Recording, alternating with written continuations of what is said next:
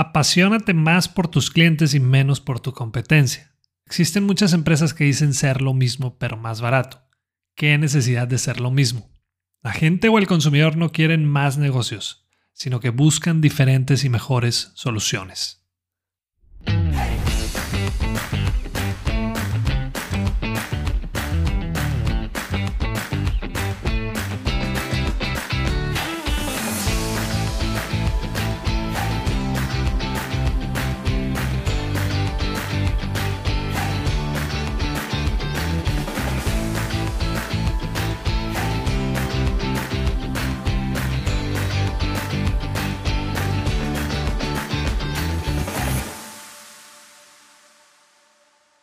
Bienvenido al episodio 48 de Bueno, Bonito y Valioso. Yo soy Daniel Rodríguez de la Vega, conferencista internacional, fundador de Creces, host de este podcast y quiero enseñarte todo lo que sé sobre cómo encontrar tu valor en el mercado para que de una vez por todas dejes de competir en precio. Ahora sí, nos encontramos muy cerca del episodio 50 y las personas que ya tienen tiempo haciendo podcast dicen que este episodio es el parte aguas, es ese punto en donde te haces la pregunta ¿sigo o aquí lo dejo? ¿Funcionó? ¿Sí o no? Yo estoy encantado y también muy contento con los resultados. A la gente le ha gustado, así que por aquí vamos a estar por muchos más episodios. Antes de comenzar, quiero hacer un pequeño anuncio porque estoy por lanzar una serie de mini talleres enfocados en temas muy específicos como cómo hacer una propuesta que realmente venda, cómo cobrar más por tu trabajo, cómo defender tu producto o servicio en una negociación, cómo diseñar a tu cliente ideal, cómo diseñar o rediseñar tu diferencial para dejar de competir en precio, entre otros. Así que te mantendré informado en los próximos episodios y por lo pronto vamos a continuar con este. Una vez escuché, la verdad no recuerdo bien dónde, pero decía que nuestros pensamientos determinan lo que hacemos y lo que hacemos determinan nuestros resultados. Y hace poco estaba tomando un taller y uno de los ejercicios era qué errores cometiste cuando ibas empezando tu carrera laboral y que hoy ni de chiste los estarías llevando a cabo. Cuando estaba haciendo el ejercicio me enfoqué al momento de independizarme y también al momento de vender mis servicios. Así que hoy voy a hablar de esos pensamientos que en un principio me echaron a perder muchas ventas. El primer pensamiento negativo que tenía era no quiero presionar a nadie. Este es uno de los pensamientos más comunes en los vendedores o emprendedores. Se pudiera decir que es la razón por la que mucha gente no le gusta o gustaría dedicarse a las ventas. Pero cuando alguien me dice eso, yo les cambio la jugada. Les pregunto, ¿te gusta ayudar a la gente? No, pues sí. Ok, pues de eso se tratan las ventas, de ayudar a las personas, de resolverles un problema. Si nosotros pensamos que estamos presionando a la gente, entonces puede ser que ni siquiera nosotros creemos en eso que estamos vendiendo. Ahora, otra razón por la que podemos pensar que estamos presionando a alguien es porque no tenemos una buena estructura de seguimiento con nuestros prospectos.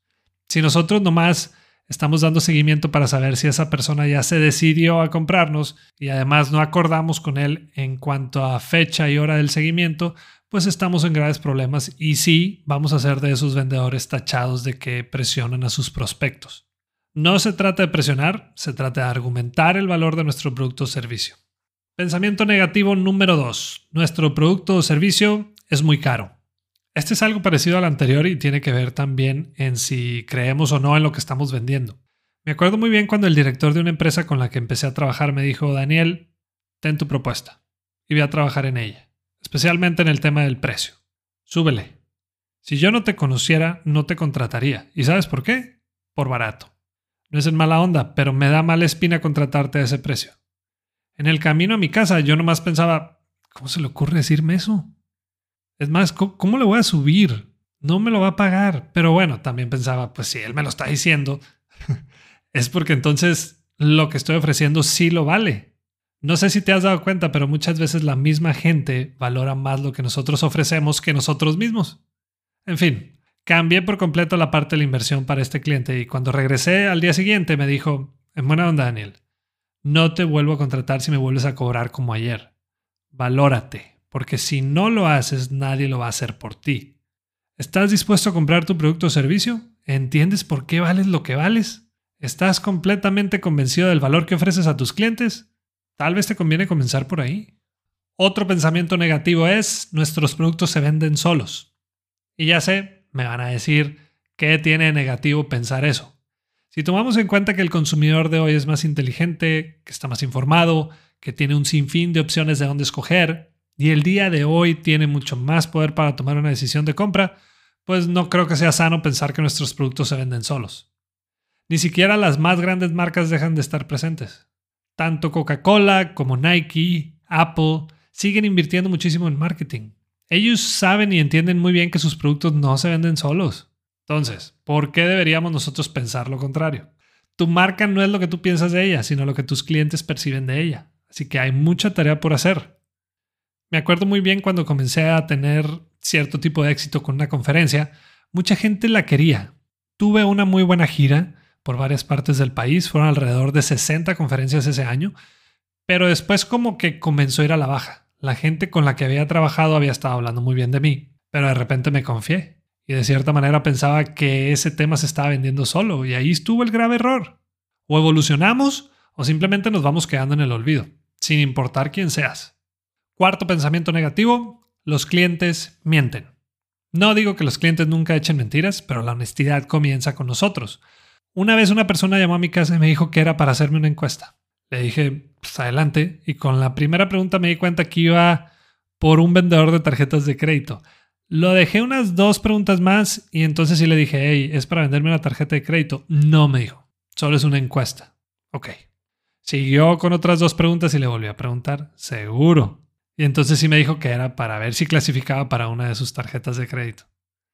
Muchas gracias, le dije, pero ahorita no estoy interesado en eso, tal vez más adelante. ¿Qué necesidad de hacerlo de esa manera? Luego nos preguntamos por qué nuestros clientes mienten. Esa es la razón por la que en los aeropuertos nosotros les decimos a las personas, hey, no, gracias, ya la tengo. No hay que tener miedo a decir, sí, somos vendedores y estoy para ayudarte. Esos son los tipos de personas o vendedores con los que queremos contar los clientes.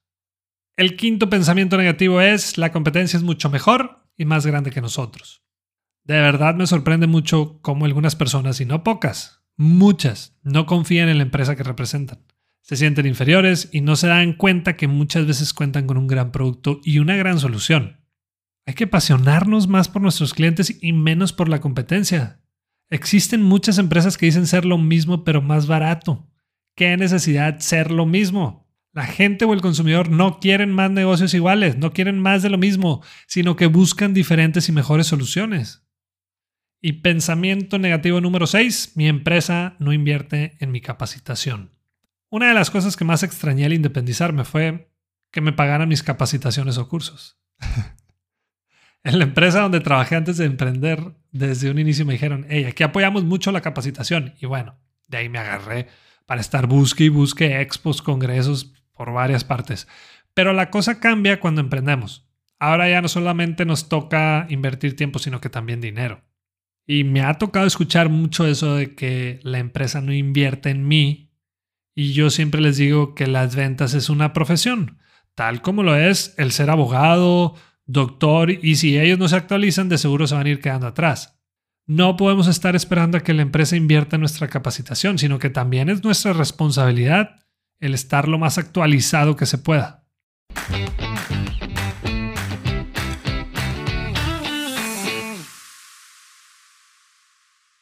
A lo largo de estos 14 años me he topado con gente que se enfrenta al reto de no tener un diferencial para dejar de competir en precio, que cuando les dicen por qué tan caro no tienen una respuesta clara, que no conocen el peligro de estar bajando y bajando el precio de manera constante, que creen que su mercado puede ser cualquier persona y por lo tanto no tienen bien definido a su cliente ideal, que no tienen la clara diferencia entre precio y valor, o que tienen un buen diferencial, pero no saben cómo comunicarlo. Y por eso desarrollé las videollamadas de mentoría, las cuales llevamos a cabo uno a uno y donde el objetivo es ayudarte de una manera más rápida y clara a que cumplas el objetivo que traes. Puedes reservar tu videollamada en crecesmx.com y la vas a encontrar en la pestaña o sección de Aprendamos. Continuamos. Y bueno, vámonos de una vez a la sección de preguntas y respuestas. Ya sabes que si no has mandado la tuya, la puedes hacer por cualquiera de mis redes sociales. Y si es buena, la escojo para que aparezca en uno de los próximos episodios. La primera pregunta la mandó Julio César. ¿Por qué dices que no es buena idea enviar una propuesta sin haberla presentado? Muy buena pregunta, Julio César. Y recuerdo muy bien haber comentado eso en uno de los episodios y también en mi contenido de Instagram. Ahí te va. Hay tres principales razones por las que no recomiendo enviar la propuesta antes de presentarla. Primero, toda venta se construye bajo confianza. Es decir, el cliente tiene que conocerte para confiar en ti. Segundo, cuando presentas al cliente el proyecto, ya sea de manera presencial o virtual, te puedes dar cuenta de muchas cosas. Puedes leer sus reacciones, te puedes dar cuenta si algo no le pareció, y además, pues puedes resolver la duda en el preciso momento en el que sucede. Y razón número tres, cuando enviamos una propuesta, y estoy seguro que esto te ha pasado a ti como cliente, pues esa persona se, se va directito a la parte del precio y se salta todo lo demás. En resumen, presentar tu propuesta ayuda a que el valor de lo que estás vendiendo sea percibido de una mejor manera por el cliente. La segunda pregunta es de Natalia. Me quiero independizar, pero la verdad es que me da algo de miedo hacerlo. Hola Natalia. Muchas gracias por tu pregunta y vaya que me pones en una situación medio difícil. No quiero ser la persona que te dice que dejes tu trabajo y emprendas, pero te voy a contar el consejo que me dio una persona cuando estaba en una situación como la tuya, precisamente en una situación tal cual como la tuya. Esa persona me dijo, Daniel, habla sobre lo que haces.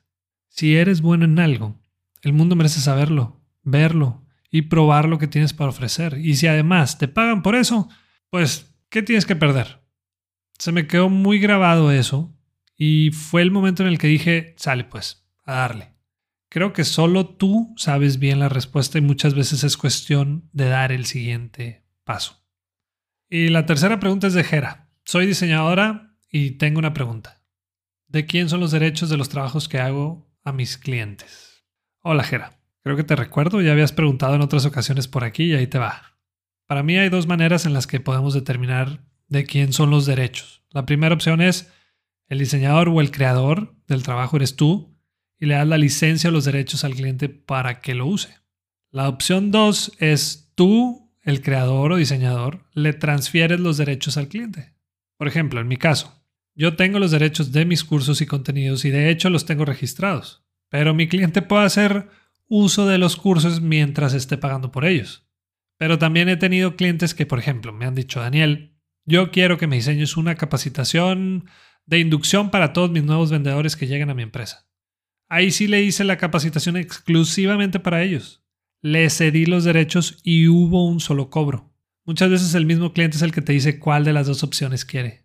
Espero que te haya resuelto tu duda, Jera, y si no, ya sabes que me puedes escribir por Instagram y le seguimos platicando.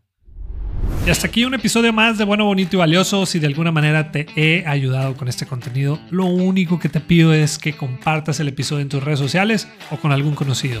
Estoy seguro que te lo va a agradecer y más personas van a poder beneficiarse de lo que escuchamos aquí. Y te espero la próxima semana con más venta por valor y más sobre cómo crear experiencias únicas y memorables con tus clientes. Si nos escuchas por Apple Podcast, no olvides dejarnos tu reseña porque quiero seguir compartiendo contenido de valor por este medio. Y la próxima vez que te digan por qué tan caro, muéstrate de acuerdo y acepta lo que vales con dignidad y seguridad. Si quieres saber qué contestar después, no dejes de escuchar. Bueno, bonito y valioso.